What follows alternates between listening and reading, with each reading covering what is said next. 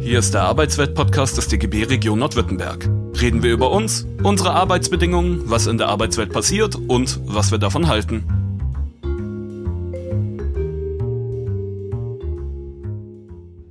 Für die lobenden Worte danke ich natürlich heftig. So sehr bin ich es nicht gewohnt, aber es tut gut. Und äh, ich freue mich, dass wir alle zusammen diese 30 Jahre durchgehalten haben. Einige von den Kolleginnen und Kollegen, die am Anfang dabei waren, sitzen heute auch hier. Das finde ich ganz prima. Aber es wäre nicht mein Anspruch, wenn ich nicht auch diese Gelegenheit nutze, um unsere Köpfe ordentlich zu quälen.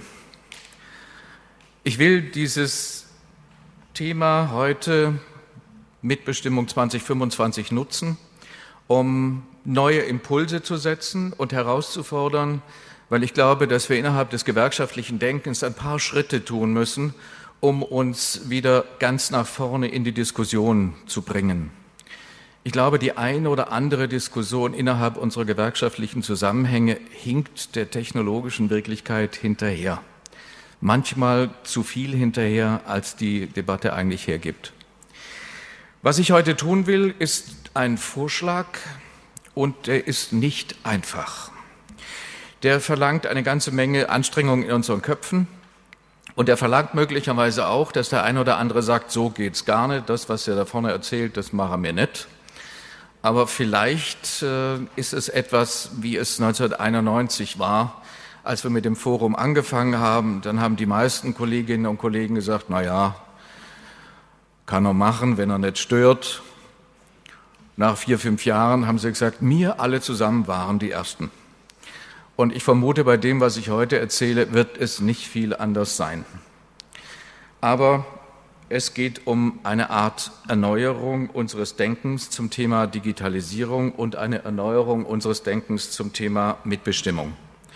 Ich glaube, dass wir da einiges erweitern müssen, dass wir überlegen müssen, in welche Richtung wir gehen und die Veränderungen, mit denen wir zu tun haben, haben etwas äh, gemeinsam mit der Frage, was verstehen wir unter Arbeit, was verstehen wir unter Betrieb und passt das, was im Augenblick passiert, eigentlich noch zu unseren bisherigen Verständnisgrundlagen.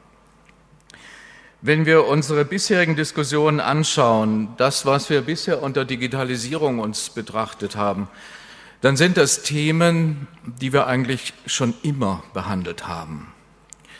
Es sind immer die wichtigen Forderungen nach Humanisierung der Arbeit, nach Gestaltung der Arbeit.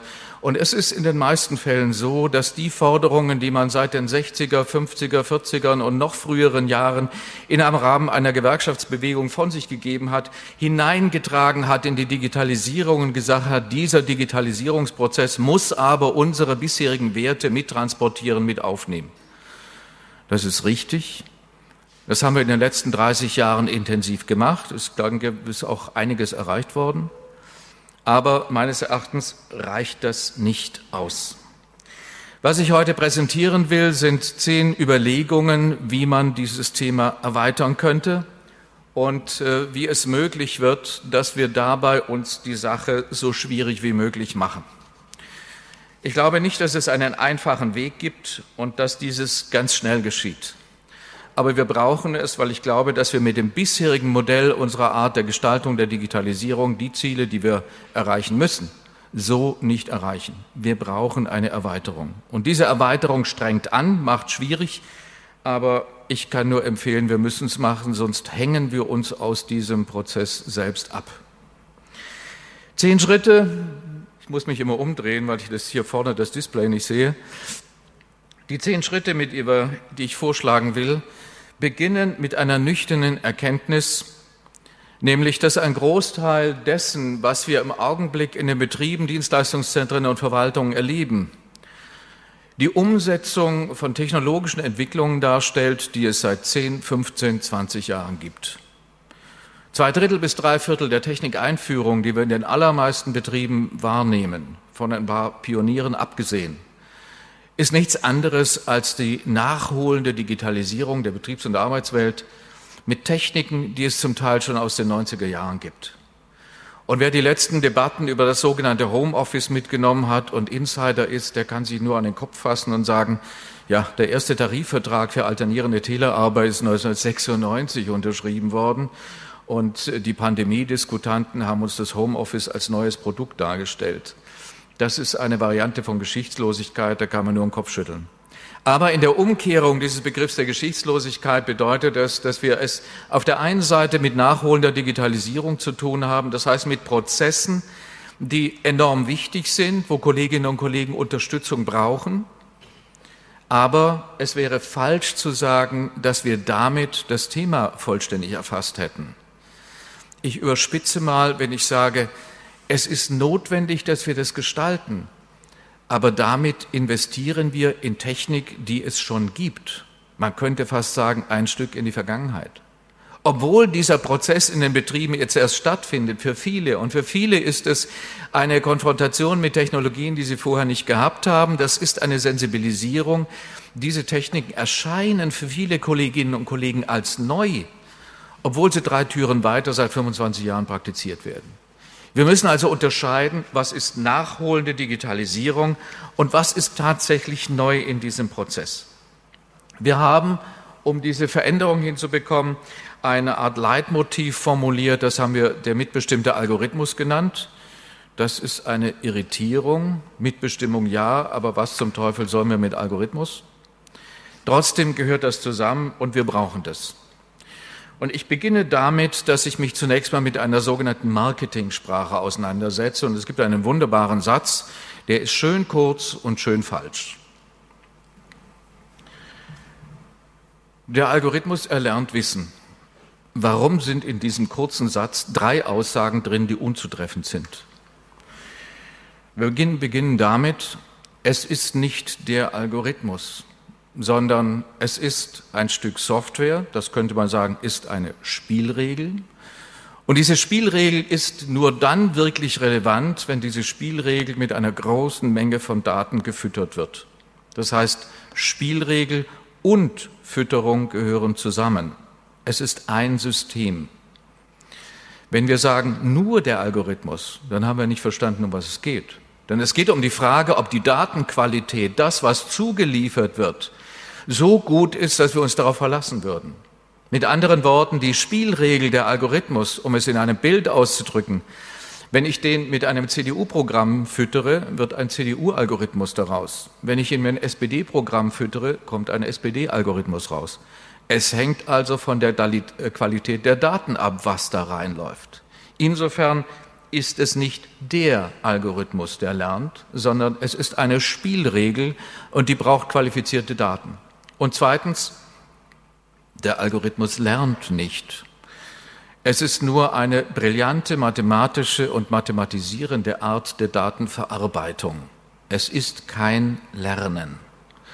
Und das, was der Algorithmus zusammenträgt, ist kein Wissen, sondern ist eine Fülle von neuen Daten, die Grundlage für weitere Datenverarbeitung ist. Eine Sammlung von Daten und Fakten ist aber noch kein Wissen. Wissen ist reflektierte, sind reflektierte Daten.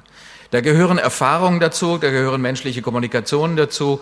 Wissen entsteht durch Reflexion, nicht durch mathematische Datensammlung.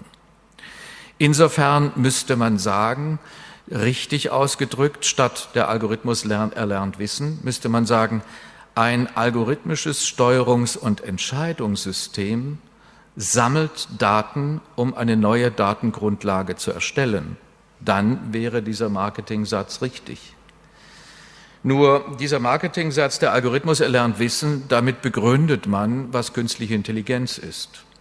Ein Begriff, den ich außerordentlich ungern benutze, weil er erstens eine falsche Übersetzung aus dem amerikanischen Englisch ist. Artificial Intelligence bedeutet künstliche Nachbildung und nicht künstliche Intelligenz.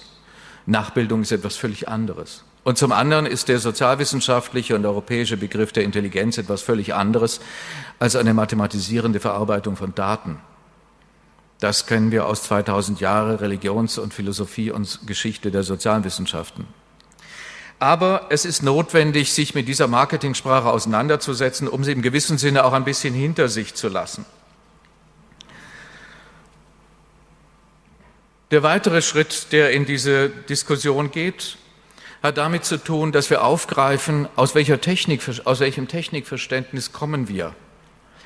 In den letzten 30, 40 Jahren der Auseinandersetzung der Gewerkschaften mit Technikentwicklung gab es immer ein verstecktes oder deutliches Leitbild. Wir haben uns immer vorgestellt, was ist denn eine gute Technikanwendung? Eine gute Technikanwendung ist, wenn eine Technologieentwicklung sozial und mitbestimmungsmäßig gestaltet ist und zur Unterstützung und Entlastung menschlicher Arbeit beiträgt, ohne den Menschen in der Arbeit zu ersetzen.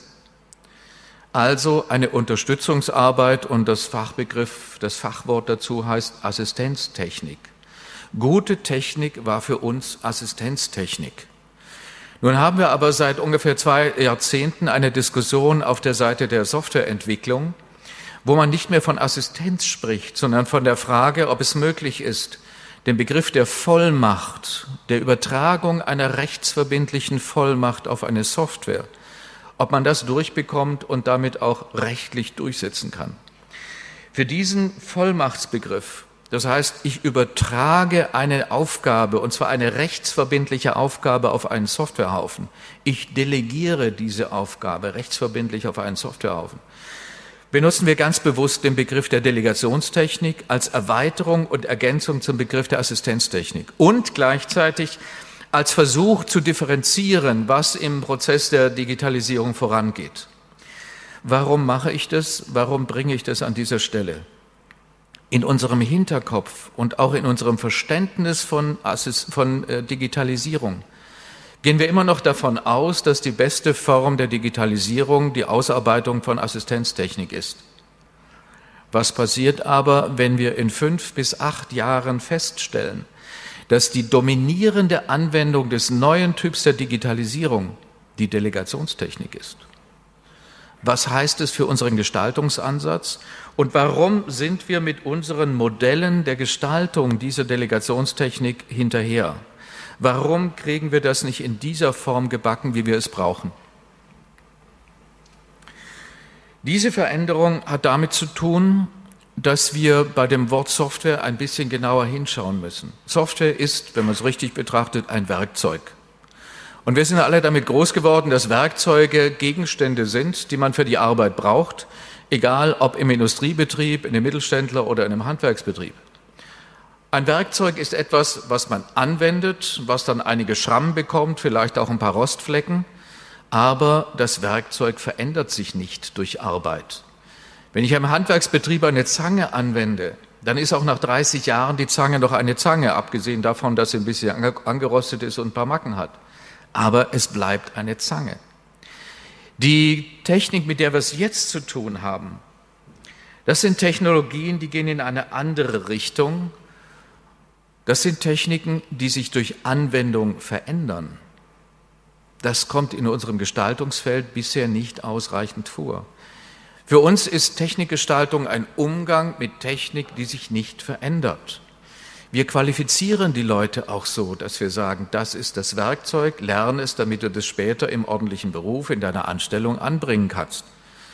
Wenn der Auszubildende, die Auszubildende klug ist, dann sagt die, was soll ich mit einem Werkzeug, was sich durch Anwendung verändert? Welche Stufe der Anwendung soll ich denn jetzt lernen? Null, eins oder hundert? Was ist denn dann die Selbstveränderung? Mit anderen Worten, wir haben es mit einer Digitalisierung zu, tun, die sich durch Anwendung verändert. Und das bedeutet auch, wir müssen begreifen, dass wir es mit komplexen Lösungen zu tun haben, mit einer komplexen Delegationstechnik, die anders tickt als alles das, was wir bisher als Digitalisierung hatten. Wenn ich heute mit Betriebsräten und äh, Kolleginnen und Kollegen aus Personalräten spreche und mit denen über Digitalisierung rede, dann ist das Allermeiste, was dann die Kollegen sagen, ja, Smartphone und damit steuere ich alles. Naja, dann sage ich ihm, es könnte aber sein, dass das Smartphone dich nicht mehr braucht, weil über eine Delegationstechnik vielleicht die Prozesse im virtuellen Raum automatisiert gesteuert werden. Das heißt, du weißt gar nicht mehr, was da entschieden wird. Was bedeutet es, was heißt es für die Mitbestimmung? Was heißt es für die Gestaltung, wenn Prozesse sich automatisiert gestalten lassen? Ich habe mal versucht, diese Art von komplexe Delegationstechnik in unterschiedliche Stufen zu zerlegen. Und das ist vielleicht das Schwierige, aber vielleicht auch das Notwendige in unseren Köpfen, uns das klar zu machen. Es gibt die alte Digitalisierung. Das sind starre Systeme, die werden einmal besorgt, angewandt, verändern sich nicht. Damit sind wir groß geworden. Das ist Office, Excel, Word, PowerPoint, das ist diese Software-Variante. Die gibt es vielleicht ein paar Updates und ein paar Upgrades, aber im Kern bleibt es immer dasselbe. Wenn wir es aber mit Software zu tun haben, die eine Spielregel hat, die gefüttert wird, dann beginnt eine Präzisierung der Arbeit. Ihr kennt alle das Modell, dass an Bahnhöfen Pilotversuche durchgeführt werden zur Gesichtserkennung. Am Anfang ist diese Art von Software, die da eingeführt wird, so schlecht, dass sie einen Helikopter nicht von einer Fliege unterscheiden kann.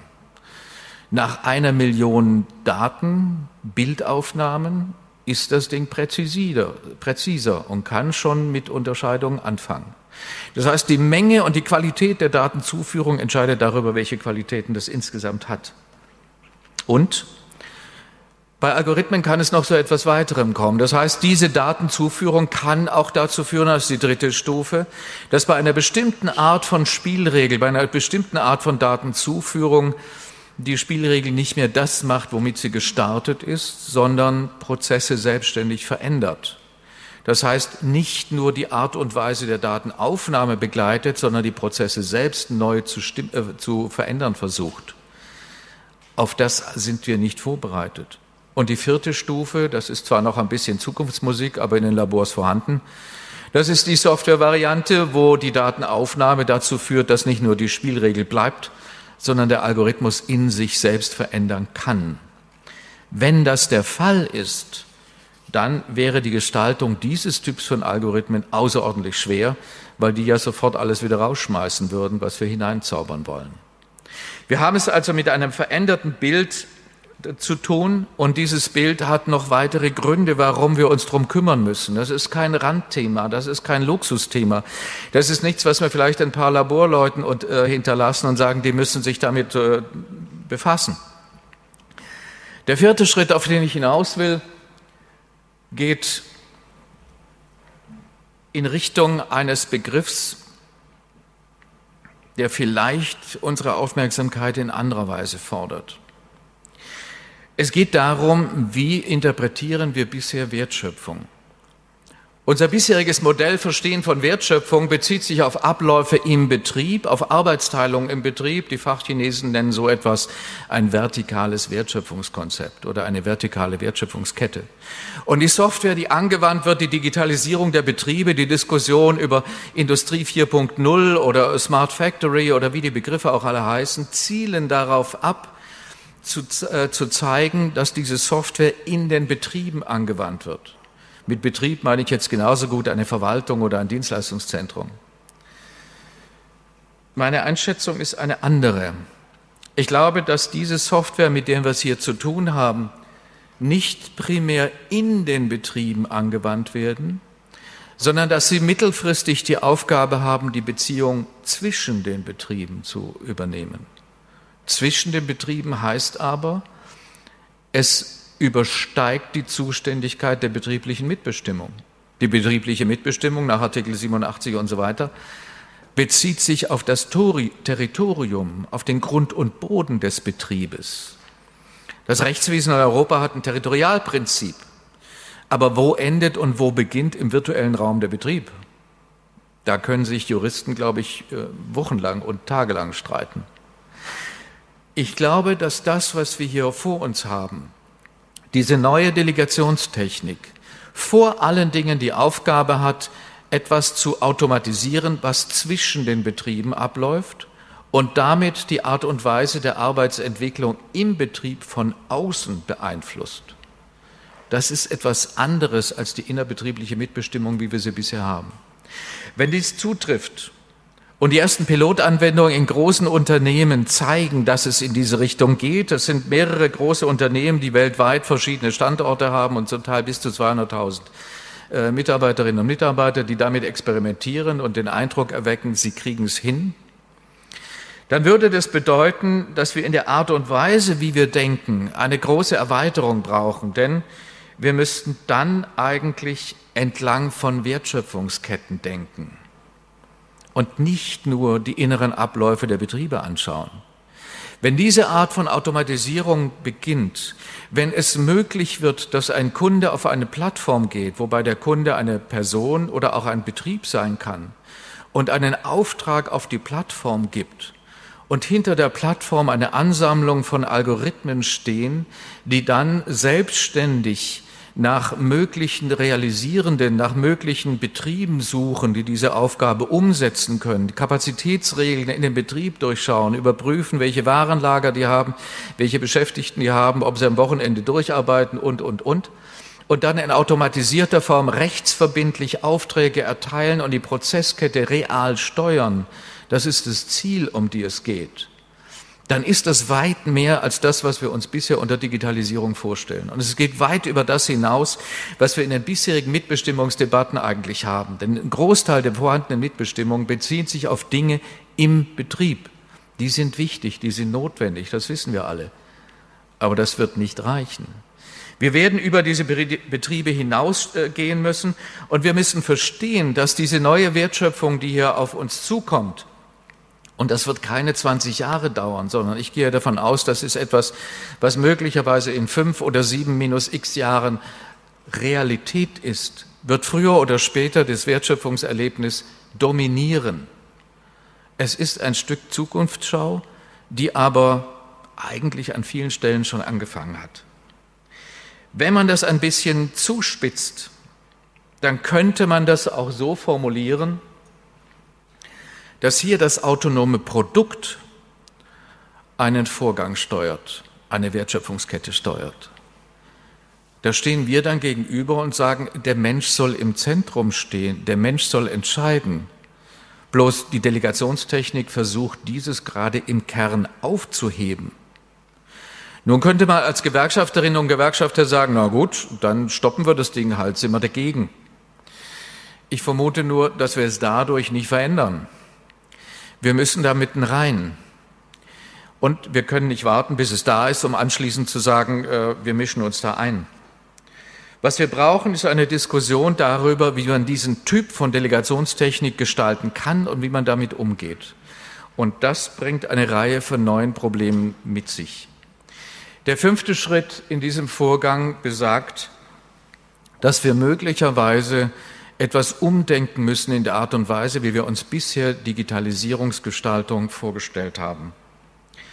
Denn unsere Überlegungen der letzten vier, fünf Jahre haben zu einem Ergebnis geführt, dieser neue Typ von Digitalisierung kann nicht in derselben Reihenfolge gestaltet werden wie die bisherige Digitalisierung. Ich habe immer wieder das schöne Bonmot, kommt ein Kollege und sagt, Schröter, ich habe jetzt gehört, was du gesagt hast, aber nichts verstanden, zeig mir das mal.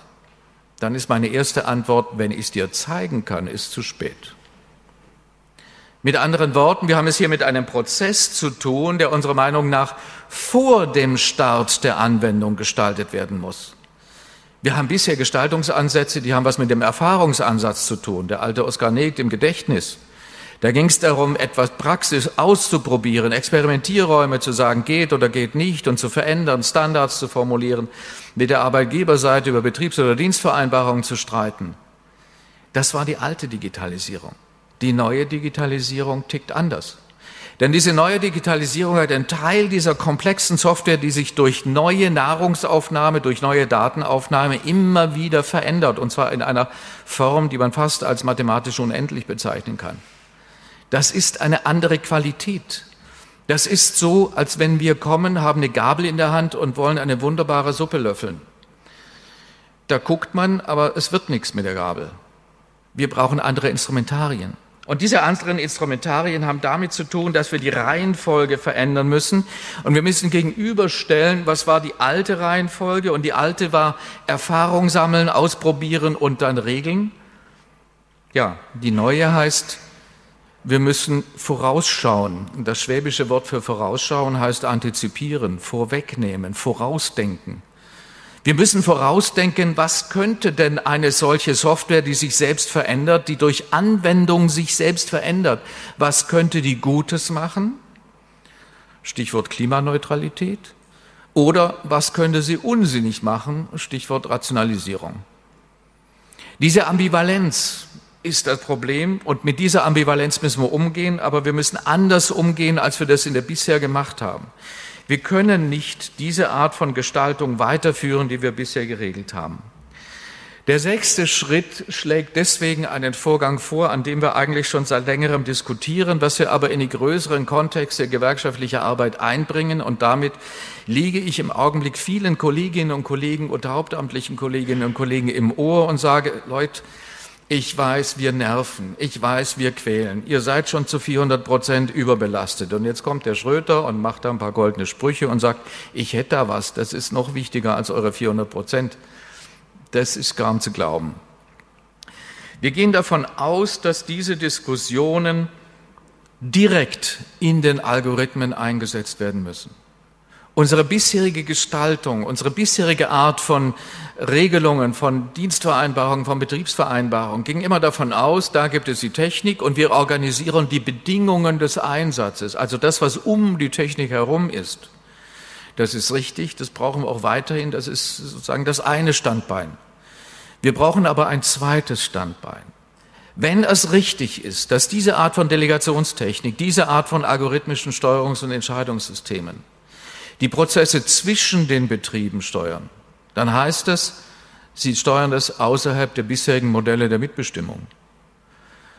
Worauf ich hinaus will, ist, wir sollten versuchen, unsere sozialen Standards als Anforderungen in diesen Algorithmen zu verankern.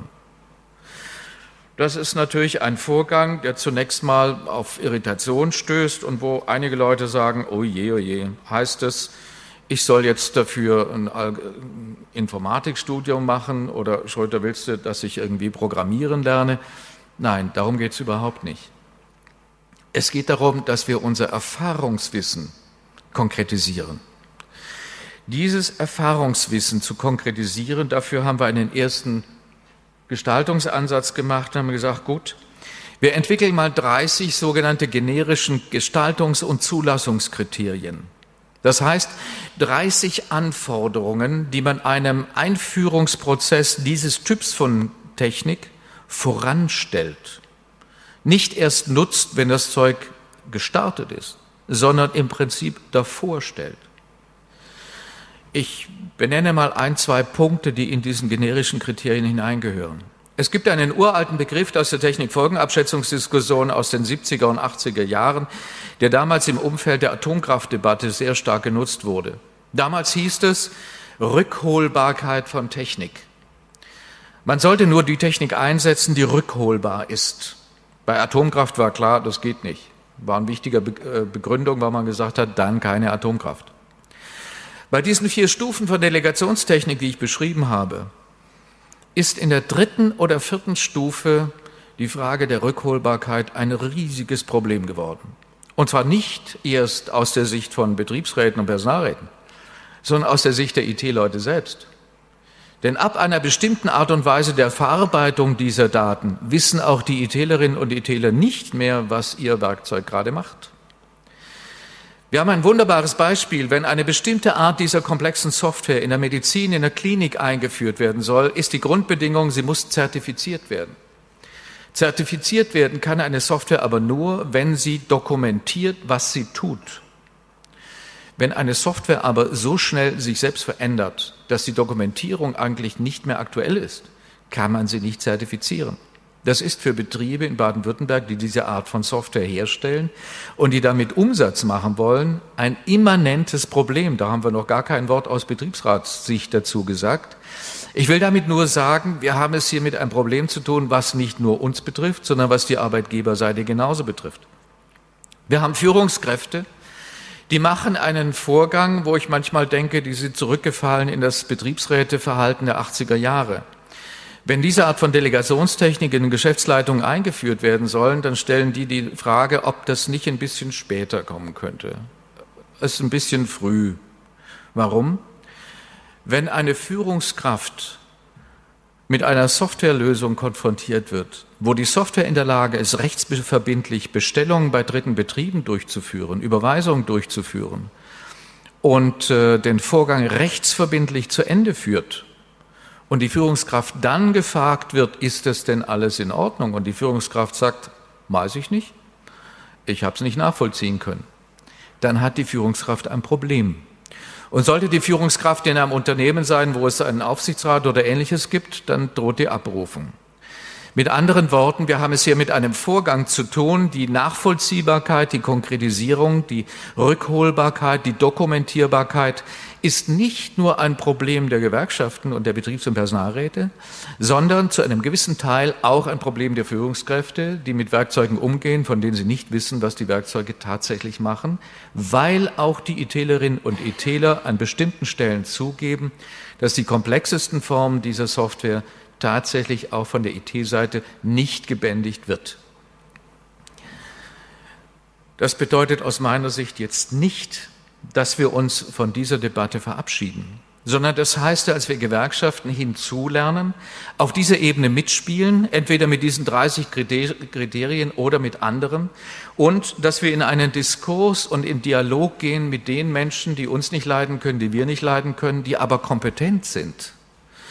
Deswegen haben wir gesagt, gut, wir gehen in die Debatte mit den Cyber Valley Leuten. Wir gehen in den Dialog mit Allianz Industrie 4.0. Wir gehen in den Dialog mit Baden-Württemberg Connected und anderen, stellen diese Kriterien zur Diskussion und kriegen mal raus, wo ist Konsens, wo ist Dissens. Das wollen wir innerhalb der nächsten zwei Monate an verschiedenen Stellen durchführen. Das wird sicher keine leichte Debatte, aber es ist eine Überprüfung und klärt relativ schnell, wie weit geht es. Ziel dieses Ansatzes wäre, dass wir am Ende sagen wir mal im Sommer nächsten Jahres, vielleicht ein Empfehlungspapier haben, was die Qualität hat, dass es die Sozialpartnerinnen und Sozialpartner in den Betrieben leichter macht, mit dieser neuen Art von Delegationstechnik umzugehen. Also Handlungsempfehlungen in diese Richtung zu geben.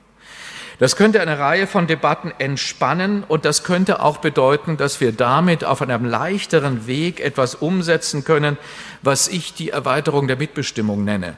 Natürlich gibt es im Rahmen des Betriebsverfassungsgesetzes kein Recht auf Mitbestimmung entlang der Wertschöpfungskette. Aber da im Augenblick im Bereich der Führungskräfte und der Irritation der Potenziale dieser Delegationstechnik auch eine enorme Unsicherheit herrscht, könnte das eine Chance sein, Standards zu formulieren, die über diese Art von Mitbestimmung, wie sie bisher haben, deutlich hinausgeht. Das kann schiefgehen, das kann gelingen, aber wir sollten es machen. Zu diesem Zweck haben wir ergänzend dieses Projekt gestartet. Der Martin hat da vorhin schon hingewiesen, die Böckler Stiftung finanziert es. Wir wollen innerhalb eines kurzen Zeitraums von einem Jahr oder knapp anderthalb Jahren versuchen, das Erfahrungswissen von Kolleginnen und Kollegen aus Betriebs- und Personalräten dahingehend weiter zu prüfen, zu entwickeln, zu quälen, voranzubringen, dass wir mit diesen generischen Kriterien nochmal auf den grünen Zweig kommen und in der Lage sind, das deutlicher anzupassen und wir müssen in diesen Diskussionen etwas mit aufnehmen, was in unseren Debatten bisher an vielen Orten zu wenig vorkommt. Wir müssen das Thema Klimaneutralität unterbringen. Denn es könnte ja auch durchaus sein, dass wir eine Reihe von Softwaresystemen nicht nur überprüfen im Hinblick auf das Thema ja, Arbeitsschutz, Gesundheitsschutz, Demokratie, Diskriminierungsfreiheit etc., sondern wir könnten ja auch mal die Frage stellen, ist das eine Software, die klimaneutral agiert oder nicht? Spätestens bei der Nutzung von Blockchain-Modellen ist es so offensichtlich, dass diese Technologien gerade das Gegenteil von Klimaneutralität da ist. Nun könnte es auch sein, dass ein Teil dieser komplexen Delegationstechnik in dieselbe Richtung geht. Dann müssten wir die Anforderungen an die IT-Seite stellen, Jungs, Mädels, äh, das Ding muss anders ticken. Das muss so ticken, dass es Klimaneutralität erreicht. Dann wäre das ein Kriterium, wo man möglicherweise auch mit der Arbeitgeberseite zu einem vernünftigen Ergebnis kommt. Denn die haben auch ein Interesse daran, Produkte zu formulieren, die perspektivisch auf dem Markt eine Chance haben. Und Produkte, die explizit der Klimaneutralität widersprechen, werden dauerhaft keine Chance haben. Das sieht man ja am Benzinauto. Das heißt also, wir haben es hier mit einem Veränderungsprozess zu tun, der weit über unser bisheriges Verständnis von Digitalisierung hinausgeht und der möglicherweise auch neue Kompetenzen von unserer Seite verlangt. Diese neue Kompetenz hat etwas damit zu tun, wie kriegen wir das Erfahrungswissen der Kolleginnen und Kollegen in diese Diskussion mit hinein. Wir sprechen deswegen ganz bewusst von einem Vorgang, der bisher im gewerkschaftlichen Handeln nicht oder nur an wenigen Ecken vorkommt. Wir verlangen sogenannte moderierte Spezifikationsdialoge. Das klingt ein bisschen heftig, aber eigentlich ist es was ganz Einfaches. Wenn ich als Nutzerin oder Nutzer zu einer IT-Agentur gehe und sage, macht mir mal eine Website, macht mir mal eine schöne Internetseite, dann sagt der Mensch in der Agentur gerne, welche Anforderungen haben Sie? Und dann sage ich, na ja, sie soll bunt sein, ein paar Bildchen haben und eine E-Mail-Adresse haben. Dann sagt die andere Seite, ja, damit kann ich wenig anfangen. Ich müsste jetzt noch genauer wissen, um was geht's denn? Soll da eine Verkaufsmöglichkeit sein? Wollen Sie nur Informationen haben? Und so entsteht zwischen Auftraggeber und der IT-Seite ein permanentes Ping-Pong.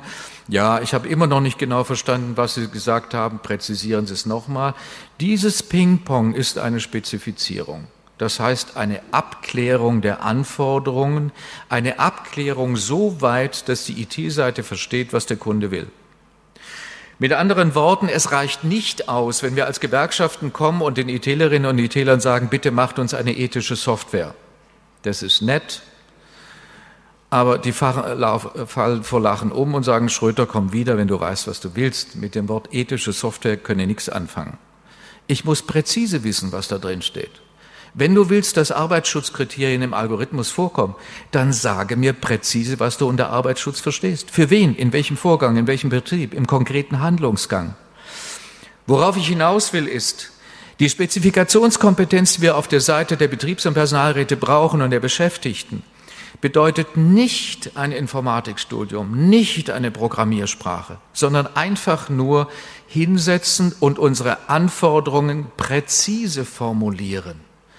Wenn ich sage, wir brauchen äh, eine Gleichberechtigung und Gleichstellung in dem Betrieb, dann kriege ich, wenn ich fünf Männer frage, andere Antworten, als wenn ich fünf Frauen frage.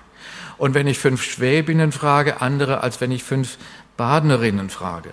Und wenn ich fünf Menschen aus anderen Kulturen frage, wieder andere Ergebnisse, als wenn ich fünf Leute aus Hamburg frage. Mit anderen Worten, wir haben eine kulturelle und mediale Vielfalt, wir müssen diese Anforderungen präzisieren. Wir müssen aber lernen, das überhaupt erstmal präzise auszudrücken. Diese Art von Anforderungen zu präzisieren, das müssen wir lernen. Wir brauchen eine Spezifikationskompetenz. Mit anderen Worten, wir müssen mit der IT-Seite dialogfähig werden. Im Moment fordern wir etwas von der Arbeitgeberseite. Das ist richtig, das muss man weiterhin machen. Aber was passiert, wenn der Arbeitgeber sagt, da ist unser IT-Team, macht mal. Also angenommen, der stimmt zu. Also dann wird der Fordernde mit der Einlösung bestraft. Darauf sollten wir vorbereitet sein. Und das heißt, wir müssen präzisieren, wir müssen genau wissen, was heißt Zeitmanagement im Algorithmus, was heißt Arbeitsschutz im Algorithmus, was heißt Diskriminierungsfreiheit im Algorithmus. Diskriminierung gegen wen, gegen was, von wem, von was. Wenn wir zwölf Kolleginnen und Kollegen in einem Betriebsrat haben, die da untereinander diskutieren, haben die sehr schnell zwölf Meinungen und dann beginnt auch ein demokratischer Prozess. Und das heißt, es muss dann auch mehrheitsfähig werden. Das sind alles Dinge, die nicht so einfach gehen und wo wir einfach Übung brauchen. Diese Spezifikationskompetenz, ich halte sie für eine der Schlüsselthemen der kommenden Jahre, damit wir mit diesem neuen Typ von Digitalisierung vernünftig umgehen können und in der Lage sind, unsere Anforderungen in diesem Prozess präzise zu formulieren. Diese Dialogschritte sind natürlich erfahrungsgeleitet und das bedeutet auch, dass wir in diesen Dialogen etwas hinbekommen müssen, wo wir zum Teil weggerutscht sind, wo wir zum Teil eine Art falsche Ehrfurcht vor der Technik haben. Wir brauchen eine gleiche Augenhöhe zwischen Erfahrungswissen und Sachwissen. Das Erfahrungswissen der Kolleginnen und Kollegen und viele Kolleginnen und Kollegen wissen nicht, was sie wissen. Das ist das Kennzeichen von Erfahrungswissen, dass man gar nicht weiß, was man weiß. Wenn ich einen Handwerker frage, wie hast du denn das jetzt gemacht mit der Wasserleitung, das wieder tut? Er guckt mich an, brummt, also wenn er aus der Schwäbischen Alb kommt, brummt er kurz und sagt, es tut halt. Wenn ich ihm dann sage, kannst du mir das aufschreiben, sagt er, uh -uh. Ich benutze dann ein Wort und sage, du hast also ein Gedächtnis der Hände. Und sagt er, so ist's. Aber sein Gedächtnis der Hände kann er nicht unbedingt in Worte fassen. Man könnte sagen, das ist intuitives Erfahrungswissen, da wird es ein bisschen schwierig. Oder man könnte sagen, es ist Erfahrungswissen, wo wir uns erstmal unterhalten müssen untereinander, was davon ist Erfahrung und was ist Sachwissen. Worauf ich hinaus will, ist, wir dürfen in unseren gewerkschaftlichen Diskussionen nicht in eine Technikzentrierung fliehen, überhaupt jetzt wieder in den neuen Schlagworten von Multimedia, E-Government, Smart Factory, 4.0, KI und demnächst Neuro und dann Organic oder was da noch an Marketingbegriffen hinterherkommt. Wir müssen uns darauf konzentrieren, was ist das Erfahrungswissen, was können wir einbringen und meine persönliche Erfahrung aus 30 Jahren Technikgestaltung es gibt keine nachhaltige technische Innovation ohne Benutzung des Erfahrungswissens. Erfahrungswissen ist die Bedingung für soziale Innovation. Das heißt, wir müssen das Erfahrungswissen stärken. Wenn ich einem ITlerin oder ITler sage, die technische Innovation der Informatik wird durch die Stärkung des Erfahrungswissens hervorgebracht, dann ist er mehr als irritiert, weil er gerade die Idee hatte, dieses Erfahrungswissen zu ersetzen. Wie gesagt, Du kannst einen Teil des Wissens digital ausdrücken, aber die unzulässige oder unzureichende Nutzung von Wissensdatenbanken und die Abbrüche in E-Learning-Zusammenhängen zeigen sehr deutlich, dass das nicht ausreicht. Das heißt, dieses Erfahrungswissen zu stärken und voranzubringen, ist ein wichtiger Baustein und eine wichtige Ebene. Das bedeutet auch, wir müssen uns überlegen, welche plattformbasierten Auswirkungen gibt es. Inwieweit gibt es diese Art von Delegationstechnik und inwieweit wirkt die auf die Arbeitswelt hinein? Ich will einen Gedanken hier mit reinbringen, der aus der Diskussion kommt mit Beschäftigten aus dem Handwerk. Das mag überraschen, aber dort zeigt sich eine Debatte, die vielleicht für mittelständische und große Betriebe von großer Relevanz ist. Dass wir feststellen, dass sich eine bestimmte Erfahrung mit Verkaufsplattformen, also das, was wir Mitte der 90er Jahre als E-Commerce bezeichnet haben, dass man auf der Plattform ein Buch kaufen kann, das heißt ein einzelnes Produkt, also der Amazon-Effekt, dass dieses sich verwandelt. Und wir sehen es im Handwerksbereich, dass dort zum ersten Mal etwas auftaucht, dass man komplexe Handwerksdienstleistungen versucht, über Plattformen anzubieten. Vor wenigen Jahren hat ein großes Kaffeeunternehmen in der Republik in seinen Kaffeeverkaufsläden etwas angeboten, was zunächst mal völlig irritierend war, aber natürlich eine große Aufmerksamkeit erzeugt hat. Man ging in die Läden, hat dort nicht nur den, nicht nur den Kaffee gekauft, sondern komplett, konnte ein komplettes Badezimmer dort bestellen. Und zwar eine komplette, ein, einen kompletten Bau einer Dienstleistung eines Badezimmers mit allem drum und dran als Fertiglösung. Das war noch die analoge Variante. Mit anderen Worten, man ging dahin, hat irgendwas im Papier ausgefüllt. Natürlich liegt es auf der Hand zu sagen, gut, das kann ich über Plattform und mit Hilfe dieser Delegationstechnik sehr viel schneller machen. Das bedeutet aber, dass diese Art von Software in der Lage ist, vom Auftraggeber über die Plattform hinweg dann selbstständig Betriebe zu finden, die das leisten können und die dem Preisniveau deutlich unter den Normen der Plattform liegen.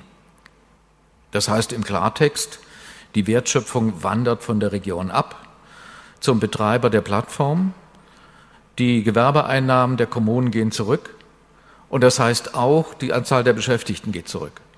Worauf ich hinaus will, ist mit diesem Beispiel, dass hinter dieser Delegationstechnik und Veränderung der Wertschöpfungsprozesse nicht einfach nur ein technisches Spielzeug liegt, was anders tickt als bisher, sondern es verschiebt sich Wertschöpfung. Und wenn wir vorausschauend klären wollen, dass Wertschöpfung am Ort bleibt, und wir kennen es am Beispiel der Handwerksdebatte, dann sollten wir überlegen, was das bedeutet, wenn man das auf mittelständische Betriebe oder auf Großbetriebe überträgt. Wenn diese Art von Verschiebung von Wertschöpfung via Plattform mit Hilfe dieser automatisierenden Software, dieser Delegationssoftware durch Regelung von Prozessen zwischen den Betrieben und betrieblichen Akteuren voranbringt, wenn das gelingen könnte und wenn das schneller gelingen könnte, als wir es im Augenblick haben. Diese Veränderung fordert meines Erachtens eine Art von vorausschauender Tätigkeit. Es reicht nicht aus zu warten, bis die Technik da ist und dann zu sagen, gut, jetzt kümmern wir uns drum. Viele Kolleginnen und Kollegen sind in den Betriebsräten und Personalräten mehrfach überfordert und könnten eigentlich drei Tage in einem äh, leisten. Und die sagen dann, Gott, ich warte, bis der Arbeitgeber mir uns wieder was auf den Tisch legt und dann gucken wir schon und dann äh, sagen wir, was wir wollen. Das könnte für unsere Diskussion aber nicht ausreichen. Wenn das, was ich gerade beschrieben habe, in der Tendenz kommt, und es deutet mehr als vieles darauf hin, dass es so wird, dann heißt das, wir müssen früher anfangen. Wir müssen da vorausschauend zugehen und wir müssen überlegen, wie wir das machen. Und das bedeutet auch als letzte Ebene, wir müssen begreifen, was das für soziale Rückwirkungen hat. Die Verschiebung dieser Art von Tätigkeiten in den virtuellen Raum ist nicht nur eine Veränderung der Nachvollziehbarkeit, sondern sie verlangen ein völlig deutlich erhöhtes Maß an Abstraktion und Komplexität. Das heißt, die alte Digitalisierung aus den 90er Jahren war bildlich gesprochen die Kopie eines Aktenordners ins Netz, damit man die Dinge im Aktenordner per Suchfunktion schneller findet. Also das wurde nicht mehr gelocht, sondern einfach gesucht. Das, was wir jetzt haben, ist nicht die Kopie des Wirklichen, sondern das ist die Ergänzung des haptisch-sinnlich Anfassbaren durch das Virtuelle. Die Ergänzung. Das ist etwas anderes als die Kopie. Und wenn dieser Anteil, wenn der virtuelle Anteil zunimmt und das sinnlich-haptische nachlässt, dann bedeutet das auch, die Nachvollziehbarkeit für den einzelnen Menschen lässt deutlich nach. Wir haben es mit einer gläsernen Wand zu tun, die auf junge Leute zukommt. Und das bedeutet nicht nur, auf Personen, die in irgendeiner Weise ein schwieriges Elternhaus haben, sondern auf all diejenigen, die in ihren Kleinkindphasen den Umgang mit Komplexität nicht gelernt haben. Und da sage ich noch einen Satz hinzu. Diejenigen Eltern, die ihren Kindern beim ersten Kindgeschrei ein Smartphone äh, zwischen die Zähne schieben und sagen, lern mal, das wird schon, blockieren diese Kompetenzentwicklung ganz bewusst. Wir brauchen Komplexitätskompetenz in dieser Veränderung und wir brauchen sie, um diese gläserne Wand abzudecken, zu vermeiden, zu verringern. Und wir brauchen sie auch, um Zugänglichkeit zu erzeugen, um deutlich zu machen, dass diese Veränderung mehr ist als ein technisches Phänomen, mehr ist als eine Delegationstechnik und mehr ist als eine Wertschöpfung. Denn es bedeutet, dass 20 bis 30 Prozent der Menschen zu dieser digitalen Welt dann keinen Zugang mehr finden per ihrem, mit ihrem Kopf. Und das könnte ein soziales Problem werden, sondersgleichen. Mit anderen Worten, wir haben es hier mit einer Vorausschau zu tun, die nicht unbedingt rosig ist, aber mit einer Vorausschau, die gestaltbar ist, wenn wir in der Lage sind, unsere Kompetenzen zu bündeln und wenn wir begreifen, dass wir ergänzend zu dem, was wir bisher gemacht haben, es schaffen müssen, diese Art von Umsetzung zu ermöglichen. Und wir haben dazu einfach den Begriff der mitbestimmte Algorithmus geschaffen. Das ist ein Motiv, ein Bild, im Bewusstsein, es ist ein algorithmisches Steuerungs- und Entscheidungssystem, es ist die Spielregel plus die Datenmenge und es verlangt von uns, dass wir unsere Anforderungen formulieren und ich sage das bei allen möglichen Vorträgen, das Wichtigste an diesem Vorgang ist eigentlich die Ermutigung. Wir müssen die Kolleginnen und Kollegen ermutigen, sich damit zu befassen. Bei Vorträgen, die ich halte, ist dann immer die erste Reaktion, ja, Amazon kriegen wir doch nicht mehr weg. Dann sage ich, du, vor 25 Jahren gab es kein Amazon. In zehn Jahren gibt es vielleicht keine Smartphones mehr, weil jemand anders was anderes entwickelt hat. Das heißt, dieser Prozess der Veränderung hat auch die Chance, dass in diesem Werden auch wieder eine andere Entwicklung möglich ist. Es ist keine Doktrin, kein Dogma, es ist nicht festgelegt, es ist veränderbar. Die Frage ist, schaffen wir es? Sind wir in der Lage zu, zu sind wir mutig genug? Ich hoffe, dass wir es schaffen. Wie jetzt von all dem, was ich geschildert habe, noch ein bisschen im Kopf gequält werden will, wir haben das alles auch ein bisschen aufgeschrieben. Wer alle heute dabei ist, wir schicken euch anschließend die Vorträge, damit ihr alle in Ruhe nochmal nachschauen könnt. Es ist Stoff, es ist nicht einfach, und ich freue mich, dass der Martin gesagt hat, dass er ab Februar sich mit diesem Thema engagiert befassen will.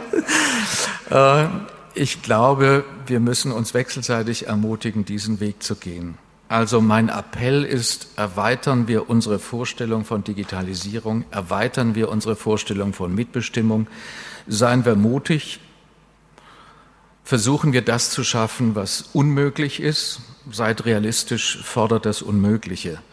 ist mal vor vielen Jahrzehnten auf mehreren Straßen gefordert worden. In der Tradition befinden wir uns. Vielen Dank.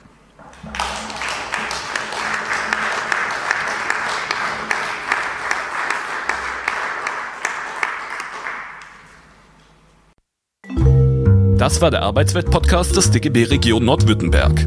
Mehr Infos, Videos und alle Folgen findet ihr auf unserem YouTube-Kanal. Folgt uns auch auf Instagram, Twitter und Facebook.